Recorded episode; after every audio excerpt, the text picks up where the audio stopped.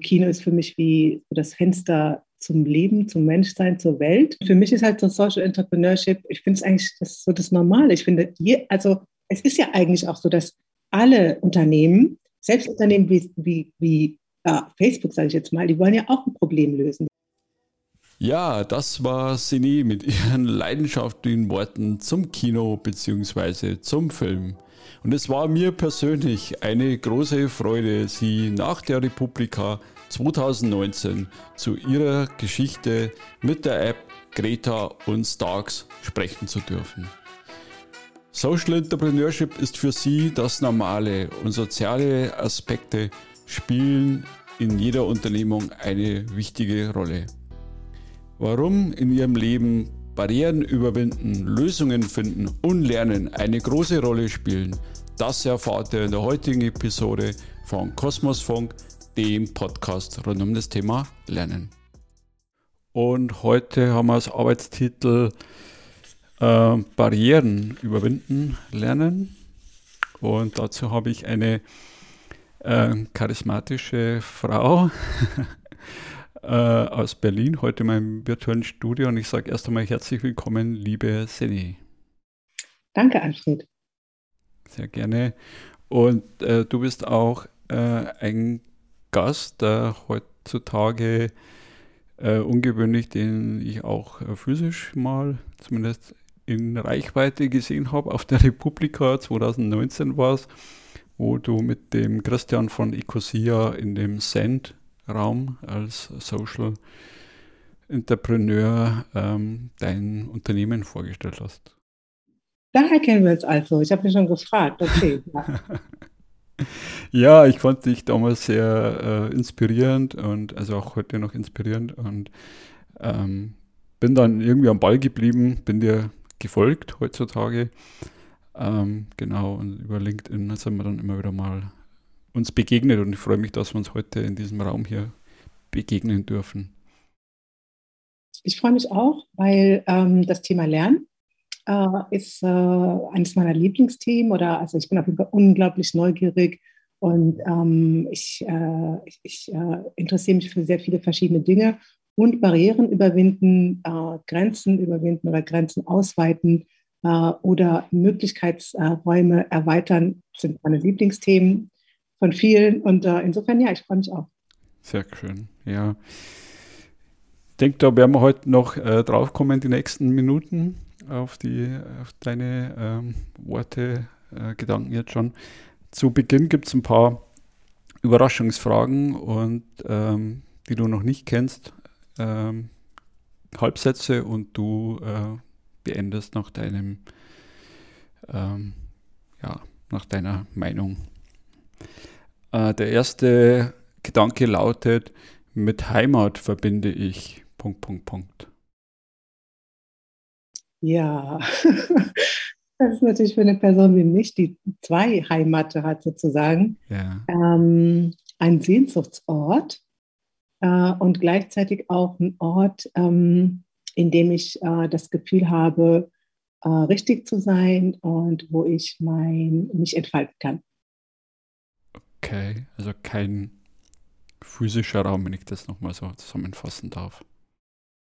Äh, oder sagen wir mal mehrere physische Räume. Okay. Und, äh, aber in erster Linie ist es für mich eher ein Gefühl, eher ein Erlebnis. Mhm. Schön. Schöner Gedanke. Dann das zweite Thema mit Stille verbinde ich. Punkt, Punkt, Punkt. Ich verbinde mit Stille äh, Inspiration, Bewusstheit, ähm, ein Ort, in dem ich äh, zum Beispiel bei der Meditation die Erfahrung mache, ähm, also ein, ein virtueller Ort sozusagen, ein, ein nicht physischer Ort, äh, wo ich mich vollständig fühle spannende Parallele, ohne dass wir darüber gesprochen haben. Du meditierst. Ich starte den Tag, den Tag auch mit Meditation. Wer meditiert heutzutage nicht? ich denke, es gibt noch ein paar Millionen, die wahrscheinlich okay. äh, aus welchen Umständen auch immer nicht äh, meditieren. Oder es vielleicht anders benennen. Äh, jetzt kommen wir schon langsam deinem Thema näher den Film, den ich am öftesten gesehen habe, war. ja, also ich habe natürlich wahrscheinlich tausende von Filmen gesehen mm, und ich habe auch sehr viele Filme schon oft gesehen. Ich war früher auch Verleiherin, da habe ich auch oft den gleichen Film gesehen. Äh, wenn ich zum Beispiel Kinotouren gemacht habe, äh, dann habe hab ich den Film ja so oft wie ich halt eben in den verschiedenen anderen äh, Städten, verschiedenen anderen Kinos war, in der Vorbereitung sehr oft gesehen. Und ich denke aber, ähm, ich habe wahrscheinlich den Film Monsieur Claude und seine Töchter am häufigsten gesehen, weil das einer der ersten Filme war, ähm, äh, den wir, also wir, ich bin mit dem, mit dem Verleihunternehmen befreundet und wir durften den Film immer benutzen, um äh, unsere App vorzustellen.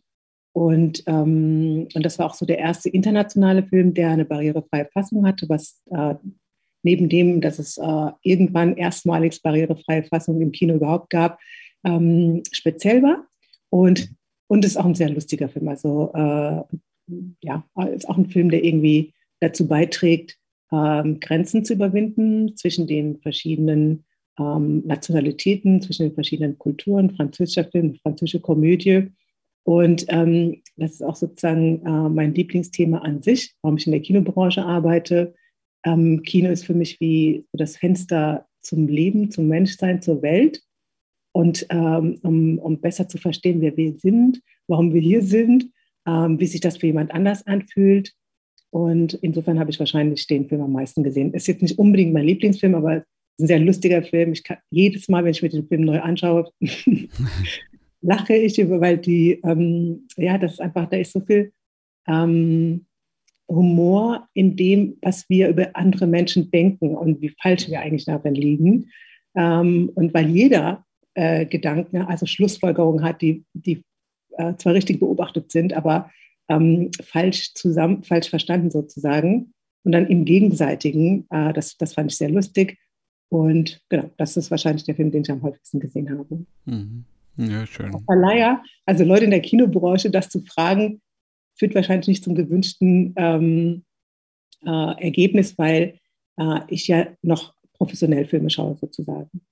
Finde es trotzdem äh, spannende Auswahl, die du da getroffen hast, weil äh, die ganzen Bilder, die du auch jetzt gerade so in Worten dargestellt hast, das ist ja auch ein, ja, fast schon ein Lebensmotto, denke ich, das dich äh, beschäftigt und äh, dass du auch transportierst nach draußen. Ähm, und dann sind wir schon bei der Frage aller Fragen ähm, hast du wahrscheinlich auch einen typisch deutschen Lebenslauf. Äh, wie, wie bist du der Mensch geworden, der du aktuell bist?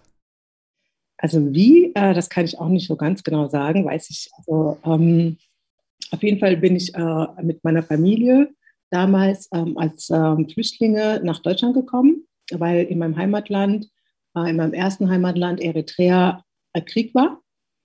Und, ähm, und ich denke, ähm, in, eines der ersten Dinge, die ich gelernt habe ähm, in Deutschland, aber auch allgemein als Kind, ich, ich war jemand, der als Kind auch immer schon so Sachen ähm, beobachtet hat und versucht hat, das zu verstehen und sich darin zu verorten. Und ich habe die Erfahrung gemacht, dass oft äh, Leute, also äh, weiße Deutsche, äh, ein anderes Bild von mir hatten oder ähm, eine andere Realität ähm, als ich.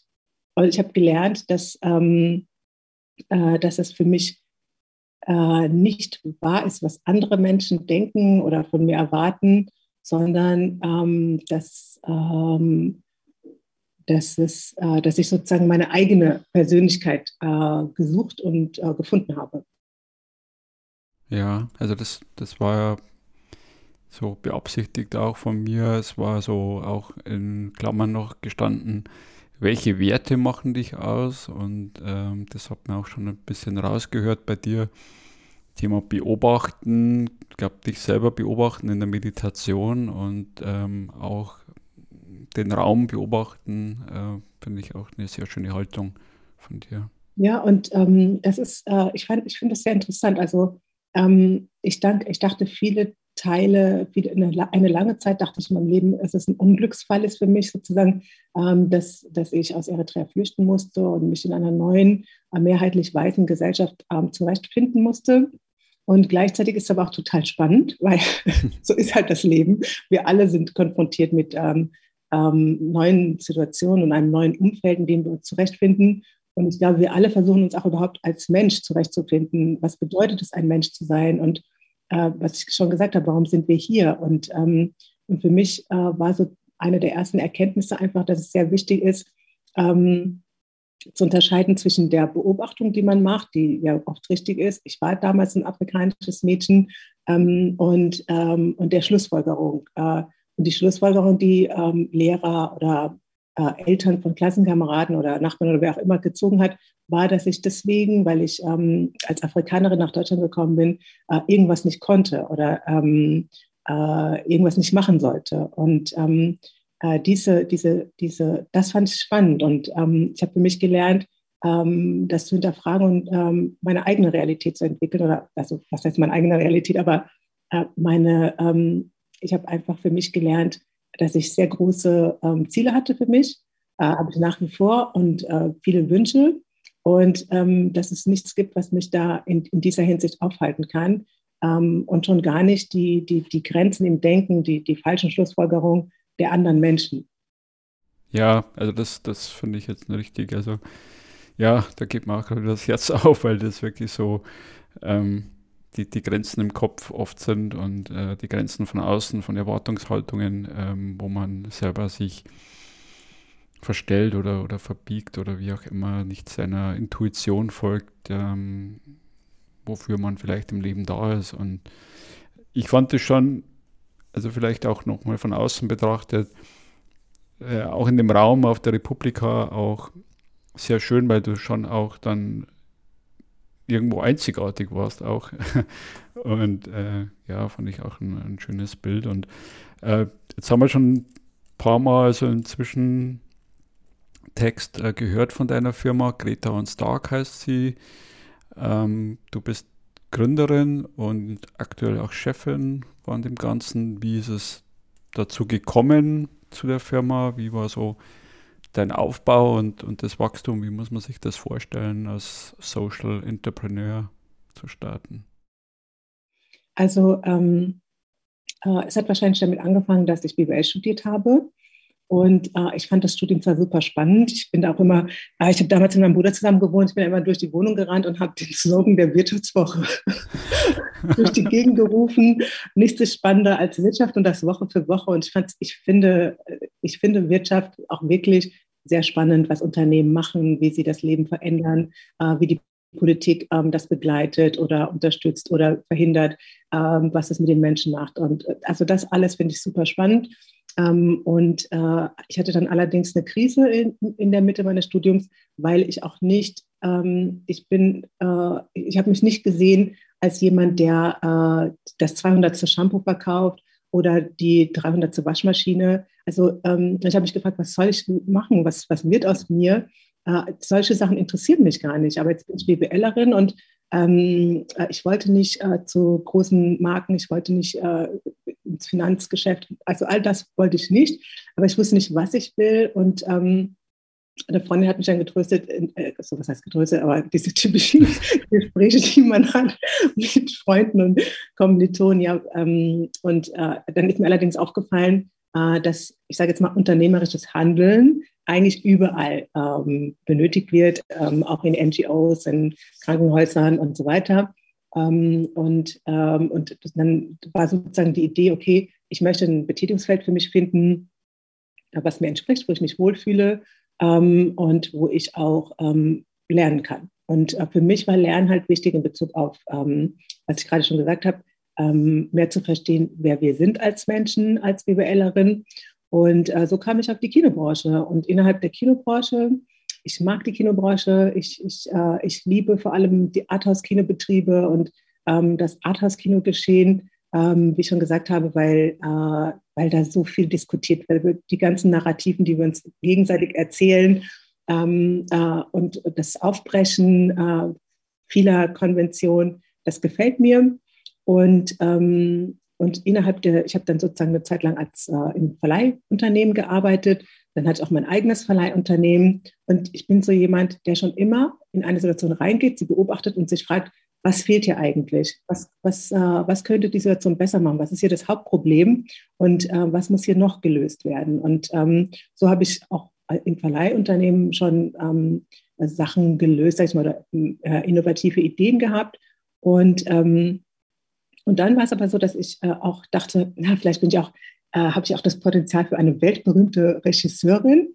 Und ich wollte gerne auch inhaltlich arbeiten und ähm, konnte dann eine Reportage drehen für den MDR äh, über eine blinde Läuferin, äh, die auch aus Eritrea war. Dass sie aus Eritrea war, war auch kein Zufall, weil ich mich natürlich auch viel damit beschäftigt habe. Ähm, also in Eritrea gab es ja den Unabhängigkeitskampf, den, den Eritrea dann gegen Äthiopien auch gewonnen hat. Und, ähm, und da ging es sehr viel um Selbstbestimmung. Ähm, ich bin damit aufgewachsen, ähm, äh, mit, dieser, mit diesem Freiheitsgedanken, mit diesem Befreiungsgedanken sozusagen von vielen alten Strukturen. Und ähm, die Frauen in Eritrea, also es war ja halt eben so ein, so ein Krieg, der nur in Eritrea stattgefunden hat, weil Äthiopien Eritrea annektieren wollte. Ähm, und dann musste jeder kämpfen. Und in Eritrea gibt es neun verschiedene Ethnien und die Bevölkerung ist sehr klein. Also ich glaube, es gibt irgendwie nur drei Millionen Eritreer oder vier Millionen Eritreer. Und ähm, die mussten gegen ein äh, Land wie Äthiopien kämpfen mit 70 Millionen Menschen. Und äh, Äthiopien hatte auch immer Unterstützung, ähm, zuerst von den Amis, dann von den Russen. Also es war einfach ein total ganz, ganz großes Ungleichgewicht. Deshalb musste man alle Ressourcen bündeln. Dazu gehörte, dass Frauen auch kämpfen mussten. Und, ähm, und das, ich fand immer die Verwandlung von, ähm, ich sage jetzt mal einer Frau, die auf dem Land groß wird oder da aufwächst ähm, und dann so lange Zöpfe hat und so und plötzlich schneidet sie sich die Haare, hat ein Afro und ähm, er trägt Hosen und, und geht in den Widerstandskampf. Ich habe mich immer gefragt, wie, wie ist das und wie kommt es dazu? Und naja, lange Rede, kurzer Sinn. Ich wollte eigentlich einen Film, einen Dokumentarfilm machen über eritreische Freiheitskämpferinnen, diese Verwandlung äh, zur Selbstbestimmung und ähm, sich bestimmte äh, Rechte und überhaupt äh, Freiheit zu erkämpfen. Das hat alles nicht geklappt und dann konnte aber halt eben die Reportage machen über die blinde Läuferin.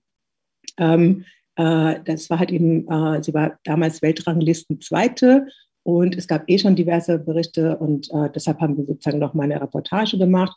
Und das war aber meine erste Begegnung mit einer blinden Person. Ich kannte vorher keine blinden Menschen. Und dann habe ich natürlich auch so ähm, wirklich dumme, sage ich jetzt mal in Anführungszeichen, Fragen gestellt, ähm, wie zum Beispiel, wie es halt eben ist so. Also, oder, also das habe ich mich gefragt. Ich habe ich habe vielleicht hoffentlich nicht alle Fragen ausgesprochen, aber ich habe einfach gemerkt, es war eine total selbstbewusste, total starke, total fähige Frau, die konnte alles machen. Ähm, die war Weltranglisten Zweite, äh, die ist ähm, alleine zur Schule gefahren mit der Straßenbahn und so weiter. Ähm, das Einzige, was sie nicht machen konnte, war, oder also was mir aufgefallen ist, war halt eben äh, ins Kino gehen. Und äh, sie hat gesagt, das macht sie nicht gerne. Äh, ihre Freunde müssen ihr dann immer so zuflüstern, was gerade passiert. Das stört sie, das stört die Freunde, das, das stört die anderen Leute. Ähm, und ich habe, als ich als Verleiherin dachte dann so, oh mein Gott, das kann doch nicht sein. Es gibt hier Menschen, die wollen am Kinoerlebnis teilhaben und können es nicht. Und das im 21. Jahrhundert, wo man schon auf den Mond fliegen kann. Äh, wieso ist es nicht möglich, dass halt eben blinde Menschen eine individualisierte äh, Form der Teilhabe bekommen können. Also warum gibt es das nicht? Und ähm, das war sozusagen mein, das, das die erste Begegnung und dann, ähm, dass ich mich halt eben, äh, da, dass ich damit konfrontiert war mit dem Thema. Und irgendwie hat sich dann später ergeben äh, über diverse äh, weitere Zufälle, dass ich mich dann dem Thema angenommen habe. Und ähm, so habe ich dann halt eben die App entwickelt. Zuerst sollte es so eine äh, Online-Lösung sein, dann ist uns aber aufgefallen, aha, online im Kino geht ja gar nicht. Ähm, und dann habe ich als jemand, der gerade ganz neu ein Smartphone hatte, das aber auch nur zum Telefonieren benutzt hat, gedacht, hey, ja, dann machen wir doch so eine App. Ja, genau. Und ähm, ja, und dann habe ich mir gedacht, so schwer kann das ja nicht sein. Man kann ja schließlich schon auf den Mond fliegen. Und dann habe ich mich einfach damit angefangen auseinanderzusetzen und dann natürlich die Ressourcen zu bündeln, die man halt eben dann auch dafür braucht. Ja, coole Geschichte. Damals auch ein bisschen geschmunzelt da, äh, auch äh, wie du in, in verschiedenen Interviews äh, so, so rangehst und ähm, ja, Frau Debise, so einfach geht es nicht oder so. Ja, genau. Das fand ich, äh, fand ich schon sehr inspirierend. Ähm, jetzt hast du 2019 mal gesagt, so als Vision, glaube ich, ähm, weiß nicht, wie viele Kunden das es damals waren. Du hättest gerne mal so den ganzen deutschsprachigen Raum. Ich weiß nicht, wie viele Menschen mit, mit äh, Sehbehinderung es gibt im deutschsprachigen Raum. Vier Millionen Kunden. Äh, wo stehst du aktuell mit, mit Greytown Starks? Also ähm, ich, ich glaube, es kann sein, dass du dich zu einem Interview auf ein Interview beziehst, wo ich gesagt habe, wir haben aktuell 400.000 Nutzer, aber ähm, äh, warum sind es nicht 4 Millionen Nutzer oder 40 Millionen Nutzer? Ähm, wir wollten, wir haben jetzt die letzten Jahre das, äh, unsere Plattform und die App so weiterentwickelt, äh, dass wir einerseits ähm, Mehrsprachigkeit dazu genommen haben, also dieses, diesen Gedanken, also wir, wir machen natürlich, es geht in erster Linie um Teilhabe im Kino und ähm, äh, unser Geschäftsmodell ähm, ist, dass es natürlich kostenlos ist für blinde und gehörlose Zuschauer äh, und dass unsere äh, ähm, Kunden die Verleiher sind und die, die beauftragen uns und die bezahlen uns. Ähm, und somit haben wir ein ähm, Geschäftsmodell, was sozusagen äh, eben da auch keine weitere Barriere, auch wenn die nur zwei Euro beträgt, äh, für unsere Nutzer schafft. Ähm, und dann haben wir uns gefragt, ja, wie können wir aber den Wert noch steigern, sowohl für unsere Anwender, äh, die blinden und gehörlosen Zuschauer, als halt eben auch für die Verleiher, weil die ja sozusagen Geld dafür bezahlen, ähm, dass sie halt eben äh, diese neuen Zuschauer erreichen können, ein Angebot machen können. Aber es ist ja auch immer quantitativ. Man will ja auch dann, wenn man XY bezahlt, will man ja auch XY äh, äh, im besten Falle als, als, als Kinounternehmen, als Verleihunternehmen. Und so sind wir auf den Gedanken gekommen, dass wir ja auch noch ähm, die andere große Zielgruppe äh, von Expats und fremdsprachigen Menschen mit einbeziehen können, dass wir auch ein Angebot machen können ähm, für diese Menschen, nämlich dass sie, ähm, wenn zum Beispiel jetzt äh, jemand ähm, aus Russland in Deutschland lebt äh, und die Mutter ähm, kann schon ein bisschen Deutsch, aber noch nicht so gut. Und die Tochter, die ist aber äh, Produktdesignerin bei Salando oder irgendwie sowas, ähm, und die wollen zusammen ins Kino gehen, dass, dass ein gemeinsames Kinoerlebnis möglich ist, nicht nur von blinden Menschen mit ihrer Familie und ihren Kommilitonen, Arbeitskollegen und so weiter, sondern auch halt von, von Menschen, äh, die entweder ähm, Migrationsvorgrund, äh, wie man heutzutage sagt, Vordergrund haben, äh, oder halt eben äh, Touristen, die sich länger äh, in Deutschland oder auch in den anderen Ländern aufhalten, oder halt eben auch Expats, ähm, dass jeder nicht nur ähm, die Fassung, die er äh, bekommt im Kino, die er braucht über unsere App, sondern halt eben auch die Sprachfassung. Ähm, das haben wir vorbereitet. Es war sehr aufwendig, weil ähm, wir Filme von den amerikanischen Studios bereitstellen wollen, wie zum Beispiel James Bond oder so. Und dafür mussten wir erstmal so ganz große Sicherheitsauflagen erfüllen. Und dann kam noch die Pandemie dazu. Ähm, und der, der andere Bereich ist, dass wir halt, dass wir für den ähm, barrierefreien Bereich ähm, haben wir, äh, was ich Social Franchise nenne, ähm, entwickelt. Äh, das heißt, wir wollen, dass äh, unsere App oder unsere Lösung sozusagen in den anderen Ländern nicht nur eingesetzt wird, damit blinde und gehörlose Menschen oder halt eben auch fremdsprachige Menschen am Kinoerlebnis teilhaben können, sondern dass es auch gleichzeitig ähm, ein äh, Zutritt wird zum ersten Arbeitsmarkt, nämlich zu Beschäftigung und Einkommen. Und deshalb wollen wir halt eben, das sind so unsere Expansionsziele, die wir aber noch weiter verfolgen, weil ähm, also in den letzten zwei Jahren ist in der Hinsicht nicht äh, das erreicht worden, was ich erreicht wollte. Das heißt, wir sind immer noch bei den 400.000 Zuschauern. Äh, also, äh, also damals war es ja so, dass wir ungefähr 480.000 Zuschauer schon erreicht hatten. Und jetzt in der Pandemie, ich weiß nicht, wie viele dazugekommen sind, aber es sind auf jeden Fall nicht so viele. Also diese Vision gibt es immer noch. Mhm. Ja, ich denke, das, das ist ja auch völlig legitim, dass man sagt, okay, man äh, ähm, man nutzt diese Zeit, um sich so zu konsolidieren und dann äh, bleibt, hält man den Level, das ist ja auch Wachstum, äh, ein Level zu halten und dann kann man seiner, seiner Vision wieder folgen. Ähm, ja, wir hatten Glück. Äh, zum einen war es so, dass wir ähm, äh, den einen oder anderen Fernsehsender auch ähm, gewinnen konnten, erste Serien barrierefrei oder zumindest mit Audiodeskriptionen, auch Untertiteln ähm, über unsere App bereitzustellen weil äh, in, in, im Fernsehen, also bei den öffentlich-rechtlichen, gibt es ja schon so etablierte Sendungsstrukturen für diese Extrafassung. Äh, bei den ähm, privaten Sendern gibt es das noch nicht. Äh, und deshalb war es halt eben eine gute Lösung für alle Seiten, äh, die Barrierefreifassung über Geräte bereitzustellen. Äh, das heißt, da hatten wir, dann, da ist halt so die eine Branche so ein bisschen beim Lockdown und die andere Branche nicht. Das war so irgendwie für uns ganz nützlich. Und das stimmt, wir haben einfach die Technologie weiterentwickelt, um auch diese, diese Sicherheits-, also das sind so Zertifizierungsprozesse, die sind wirklich unglaublich aufwendig und sehr, sehr äh, teuer auch, dass wir halt eben das machen konnten. Und die andere, die andere Sache war, ich habe mich gefragt, okay, was kann ich eigentlich in einer, in solch einer Phase machen? Ähm, es muss doch irgendeine Gelegenheit geben oder irgendeine Chance. Was ist denn die Chance jetzt hier für mich? Ähm, und ich habe die Chance oder die, diese, diese, diesen Lockdown benutzt, um ähm, eine Ausbildung zu machen als äh, Core Energy Coach. Ähm, und ich denke, dass ich auch da, äh, dass es nützlich ist, äh, mein Team ähm, zu unterstützen, um noch mehr äh, Freude äh, zu haben bei der Arbeit und äh, noch eine größere Wirkung erzielen zu können. Finde stark, habe ich auch ein bisschen verfolgt und bin gerade selber in der, in der Coaching-Ausbildung. Also von dem her, glaube ich, ist das für dein Umfeld immer ein, ja, fast, kein dogmatisch, aber in Klammern fast immer ein, eine Veränderung und ein, ähm, ja, ein Wirken, das, das mit Sicherheit auf dein Umfeld ausstrahlt. Ähm, ja, genau. Und das ist ja auch, äh, also beim Coaching äh, beschäftigt man sich ja auch sehr viel mit Bewusstheit, dass man Bewusstheit hat darüber, welcher Gedanke eigentlich zu welchem Gefühl führt und warum man dann, wenn man sich so fühlt, so handelt.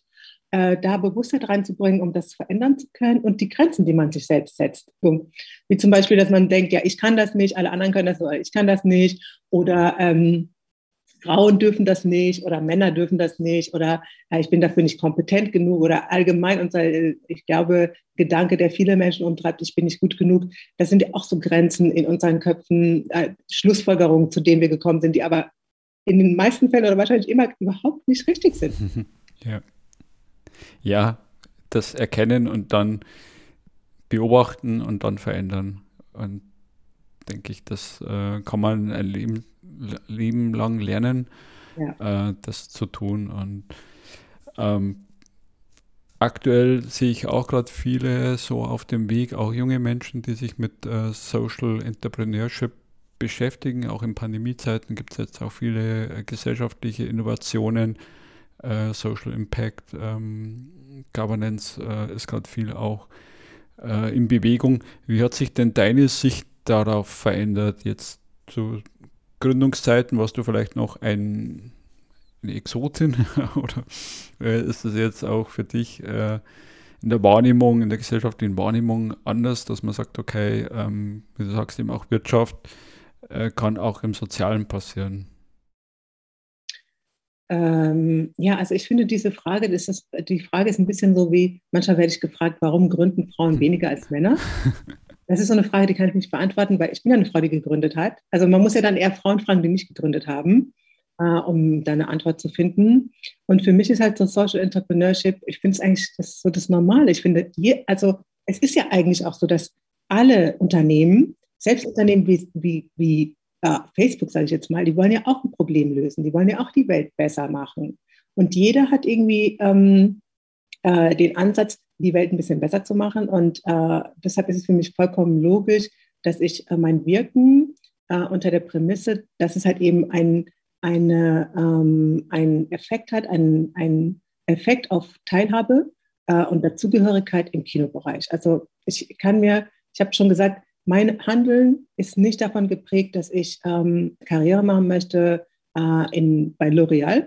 Nein, das interessiert mich gar nicht. Mein Handeln ist geprägt von, wer ich bin. Und ich bin als Mensch jemand, der mh, mm, äh, für den Menschen Dinge verändern möchte. Also wie soll ich sagen? Also ja, ähm, ich glaube, mein größtes Talent ist Mitgefühl. Ähm, Mitgefühl im Sinne von, ähm, ich, ich, ich kann mich gut, ich weiß, wie das ist, wenn man nicht dazugehört oder wenn man etwas nicht machen kann, obwohl man es machen möchte. Und deshalb ist es mein Ansatz, genau das, solche Themen zu lösen, damit die Leute, ähm, die am Kinoerlebnis teilhaben wollen, das jetzt tun können. das ist für mich mein Antrieb. Natürlich verdiene ich damit auch Geld. Natürlich werde ich damit auch noch mehr Geld verdienen. Natürlich mh, mm, verdiene ich damit auch gutes Geld, ähm, vor allem in Zukunft. Aber ähm, das ist für mich, das muss auch passieren. Das, aber das ist, ähm, mein Herz schlägt aber halt eben für die, für dieses, also wir bekommen zum Beispiel einmal in der Woche ungefähr Feedback von Leuten, die sagen, ich war gestern mit eurer App im Kino und ich äh, konnte, endlich konnte ich ähm, einen Film mit meiner blinden Tochter oder mit meinem blinden Mann erleben. Und das war so schön. Und ich bin so dankbar. Vielen Dank für eure Arbeit und bitte macht weiter so. Und ich meine jetzt nicht den Aspekt der Dankbarkeit, sondern dass jemand da sitzt und denkt, wie geil ist das denn? Wie toll, dass das jemand entwickelt hat. Und jetzt kann ich das erleben. Dieses Gefühl von, Freiheit und, und ähm, Befähigung, ja. das interessiert mich. Das, ich möchte, dass meine Arbeit dazu äh, beiträgt, ähm, dass die Leute, die unsere Produkte nutzen, diese Art von Erlebnis haben. Mhm. Aber ja. klar, ich meine, es kann auch sein, dass Leute, die L'Oreal-Shampoo benutzen, denken, wie geil ist dieses Shampoo denn? genau, genau. Ja, und ich merke auch da gerade, was du eben gerade sagst, ähm, bei den alten etablierten Unternehmen, also sprich auch von meinem äh, Unternehmen, äh, Konzern, äh, dass da auch ein Wandel da ist, dass es, äh, also unsere Vertriebsvorständin hat es mal so schön benannt, dass es zukünftig darum gehen wird, den gesellschaftlichen Beitrag deutlich zu machen als Unternehmen. Und ja, oder ich würde sogar sagen, ganz anders. Also, was ich beobachte, aber wahrscheinlich bin ich in einer Berlin Social Entrepreneurship Bubble. ähm, was ich beobachte, ist, dass, ähm, dass es auch sehr viel darum geht, wie wird unser Arbeiten, wie kann unser Arbeiten eigentlich so sein, dass wir nicht in Burnout geraten, dass wir nicht die Ressourcen verschwenden, dass wir nicht total viel Müll produzieren. Und wir haben, also alle diese Themen die früher noch nicht so wichtig waren, sind jetzt total wichtig, weil jetzt auch unser Überleben davon abhängt, äh, sowohl äh, Umwelt, die Umwelt bezogen als auch unser, unsere mentale Gesundheit, äh, in Bezug auf unsere mentale Gesundheit. Und Arbeiten muss einfach viel mehr so sein, dass es unser Überleben sichert, dass es unserer Umwelt gut tut und dass, auch unsere, dass, dass es auch unserer Persönlichkeit, unseren Bedürfnissen, unserer mentalen und emotionalen Gesundheit gut tut. Hm. Also nicht nur gut tut, sondern dass wir glücklich sind, dass wir gestalten können, dass wir äh, das, unsere Potenziale erleben können. Und das trägt, trägt, noch dazu bei, dass dabei ein Produkt entsteht, was wiederum jemand anders glücklich macht. Ja, ja. ja, und ich hatte heute gerade auch ein schönes Gespräch mit einer Kollegin, dass, es, äh, dass wir rauskommen sollten aus dieser Angst getriebenen, aus diesen angstgetriebenen Räumen, wo es darum geht, ja, ich muss das und das noch machen und wenn ich das nicht schaffe, dann schimpft der Vorgesetzte oder wie auch immer, sondern dass man diesen freiheitsgestaltenden Raum, äh, dass man diesen öffnen und gestalten sollten.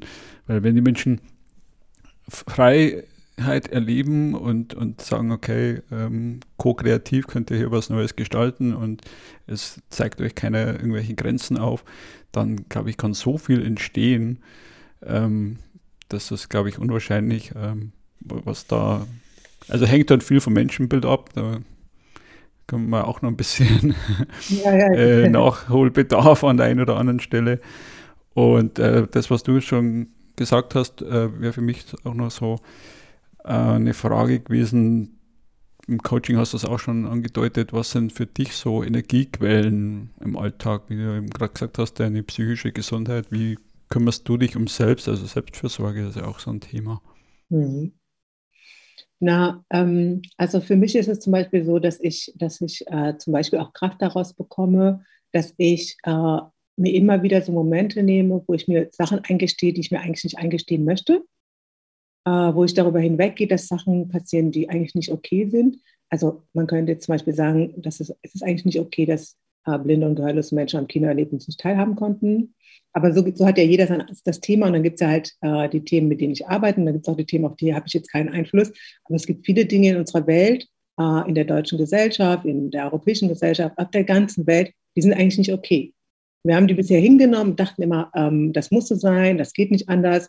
Und ähm, ich bekomme Energie oder es gibt mir Energie zu sagen, nein, das ist aber nicht okay. Und ähm, äh, also dieses andere Denken, das, das sich eingestehen, äh, was nun mal halt eben auch ein Fakt ist und dann ähm, mutig sein, anders zu denken, äh, eben diesen, möglichen, diesen Möglichkeitsraum zu betreten und äh, Dinge möglich zu machen. Dinge, die besser sind für uns, unsere Gesellschaft und unsere Umwelt. Äh, das gibt mir Energie, deshalb arbeite ich auch als Social Entrepreneurin. also meine Arbeit an sich gibt mir schon Energie, wir, wir haben gutes Feedback. Ähm, äh, ich arbeite in meiner Lieblingsbranche, also das alles äh, gibt mir Energie und befriedigt mich. Und darüber hinaus mache ich ähm, Kung Fu schon viele Jahre. Äh, ja, wahrscheinlich sind es bald auch mehrere Jahrzehnte oder zumindest zwei. Und das gibt mir auch total Energie. Äh, ich, äh, Freitag, äh, also ich habe zweimal in der Woche Training. Meistens schleppe ich mich dahin und frage mich, was mache ich hier? Und noch, wenn ich die, die Eingangstür aufmache, denke ich, es merkt keiner, wenn ich jetzt den Rückzieher mache.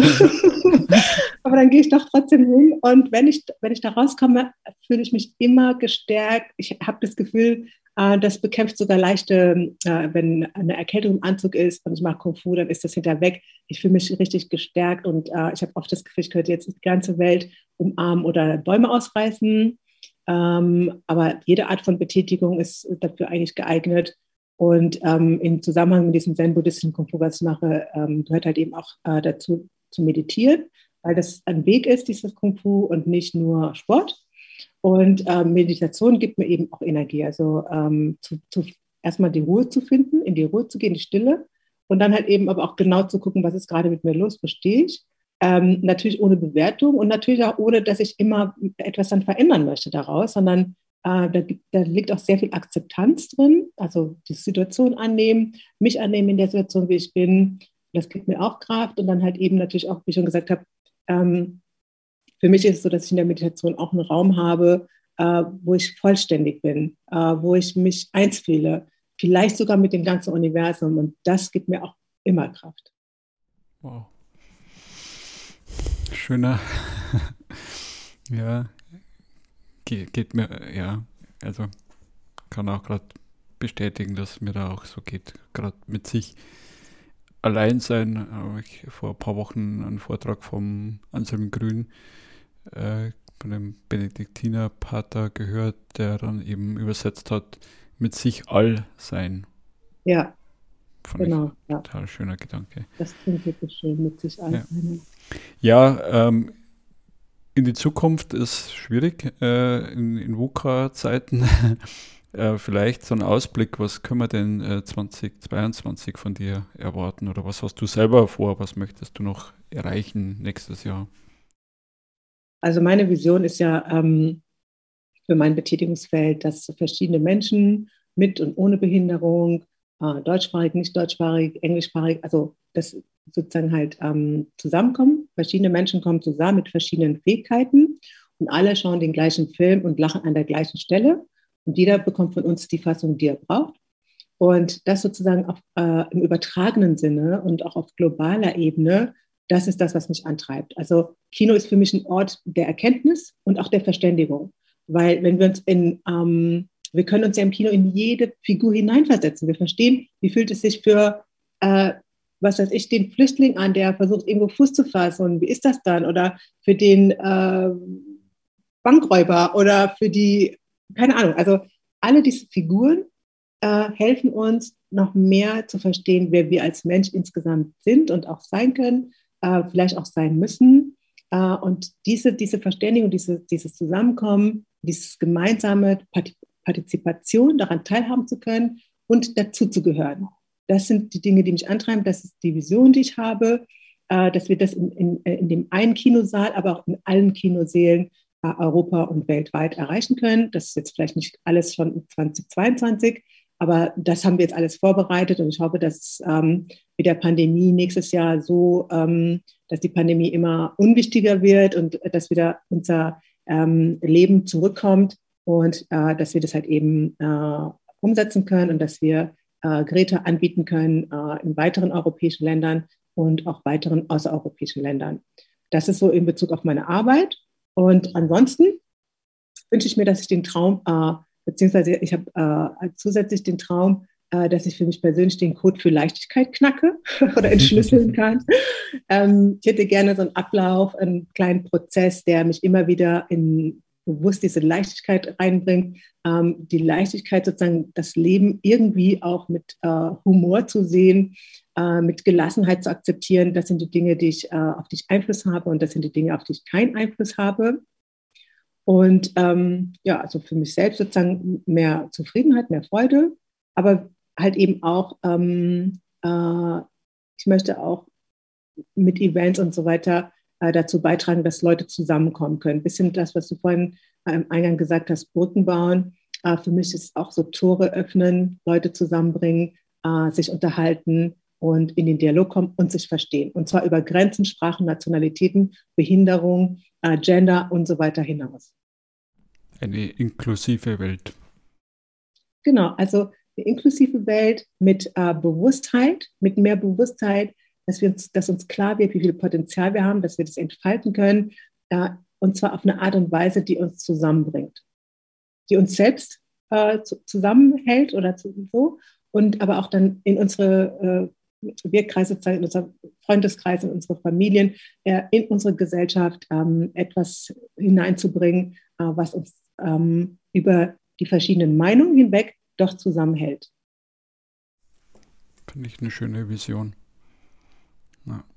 Danke. Gerne. Das kommt von Herzen. Äh, abschließende Frage. Habe ich eine Frage vergessen, die du gerne gefragt werden wolltest? Äh, ja, ich denke, mh, hm, nein, also hm.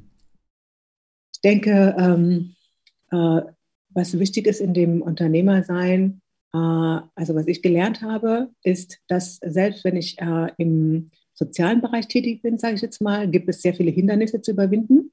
Es ist nicht so, dass alle sagen, oh ja, also weil man halt ja was macht, was äh, sozusagen den Menschen dient, dass man dann überall nur Applaus erntet. Also wir haben zwar auch diverse Preise äh, und Auszeichnungen bekommen, aber es gab auch immer wieder an total unerwarteten Stellen ähm, Widerstand und ähm, das, das hat mich im ersten, die erste Zeit wirklich immer wieder total aus der Fassung gebracht. Ich, äh, das ist ja so, wenn man sagt, hey, ähm, also das hat mich total äh, überrascht und auch am Anfang ähm, hat es mir sehr viel ausgemacht. Ähm, und aber als mir dann klar wurde, okay, ein, ein, soziales Unternehmen zu führen, ist natürlich genauso wie jedes andere Unternehmen auch. Und, und es ist auch so wie äh, jede Idee, ähm, die man umsetzen möchte. Es gibt nun mal Hindernisse und Barrieren. Und, ähm, und auch in diesem Bereich gibt es Hindernisse und Barrieren oder auch richtig Gegenwind und richtig Leute, die sich positionieren gegen einen. Ähm, und nachdem ich das verstanden hatte und das gelernt hatte, ging es auch viel leichter. Äh, das, das erscheint mir wichtig. Hm.